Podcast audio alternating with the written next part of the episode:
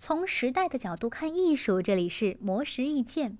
当我们在参观一栋建筑或者一件艺术作品的时候，通过能否准确分析感知创作者的意图和情感，成为不少人心中默认的任务。但是，来自加拿大的菲利普·比斯利却希望自己的艺术作品能够去了解参观者在想些什么，最好能变成参观者喜欢的样子。菲利普·比斯利是滑铁卢大学建筑学院教授、欧洲研究生院数字设计、建筑及城市规划教授，一直以来致力于城城市建筑领域的研究。随着人工智能的不断发展，让比斯利对于建筑设计也产生更多的设想，比如建筑结构和建筑物是否可以融入生活功能，能否超越现有建筑功能，以便与居住其中的人类进行更多的互动。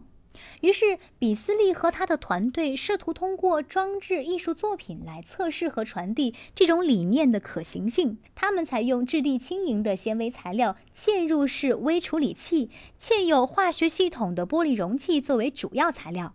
首先，使用 3D 打印、激光切割的方式制作细小零件，结合 AI 特征、响应式阴茎和化学物质等不同技术元素，将零件拼接成巨大的载体。然后在载体中嵌入可以追踪观众存在、感知观众情绪的信息处理系统、传感器与执行系统，以及嵌有化学系统的玻璃状容器。如此一来，当参观者们穿梭在艺术装置中的时候，这些装置就可以通过感知人流密度和人们情绪的波动，发出不同程度的摆动、光亮或声音，与观众进行互动反馈。目前，比斯利和他的团队设计的这些装置艺术尚属于雏形阶段。他还在开发一款结合 3D 与 VR 技术的 App，旨在让大众在日常生活中也可以参与到这些项目中，并且希望在二十年之内让互动装置更广泛的普及到大众生活中。